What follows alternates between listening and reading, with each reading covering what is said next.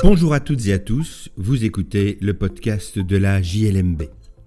Je suis Patrick Henry, avocat et rédacteur en chef de la revue Jurisprudence de Liège, Mons et Bruxelles, aussi appelée JLMB. Dans la revue, tout comme dans ce podcast, nous commentons principalement des décisions de jurisprudence prononcées par des juridictions des ressorts des cours d'appel de Liège, Mons ou Bruxelles.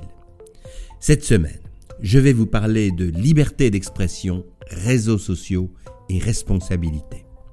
Ce sujet est traité par le tribunal de première instance de Liège, division de Verviers, dans un jugement du 5 septembre 2023 que nous publions dans le numéro 35 de notre année 2023.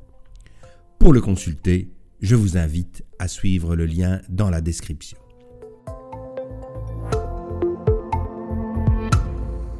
Les faits se déroulent le 25 décembre 2020 vers 15h.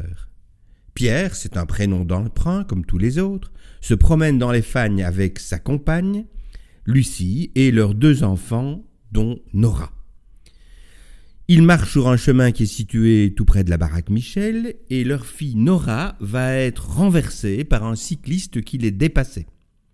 La scène est filmée par Pierre avec son téléphone portable. Quelques heures plus tard, la vidéo de la scène est partagée par Pierre sur son compte Instagram et à des amis via WhatsApp.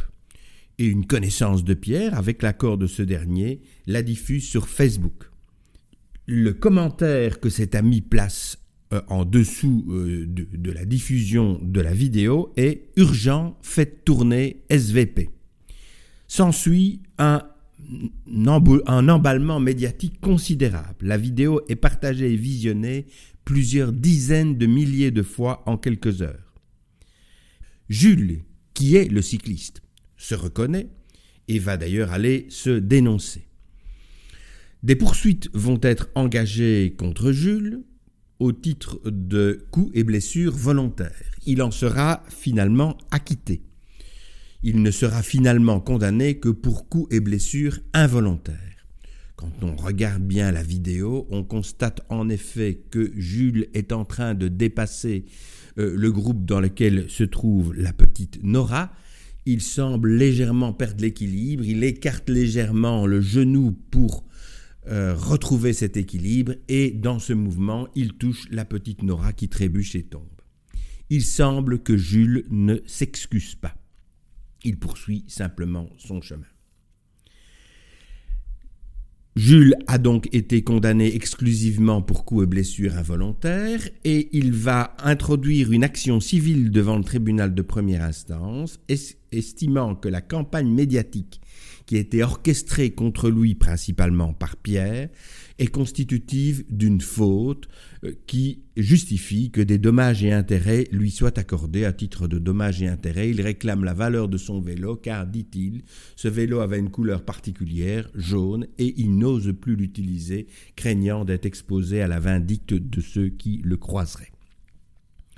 Un premier jugement a déjà été prononcé par le tribunal de première instance de Verviers qui a considéré que, en tout cas, on ne, pouvait on ne pouvait admettre que les faits qui sont dénoncés par Pierre étaient constitutifs d'un harcèlement.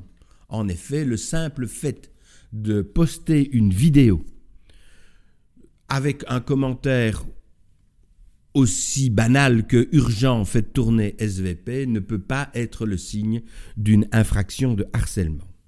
Ce jugement a été prononcé le 13 septembre 2022 et une réouverture des débats a été ordonnée pour discuter de la question de la responsabilité. C'est donc ce qui est tranché par le jugement du 5 septembre 2023.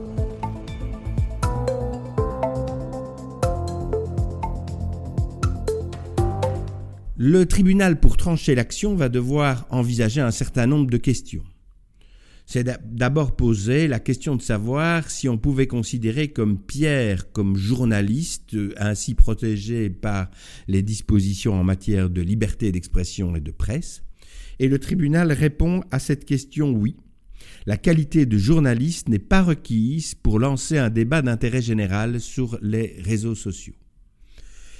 Se pose alors de façon frontale la question de l'affrontement entre la liberté d'expression d'une part et le droit au respect de la vie privée d'autre part.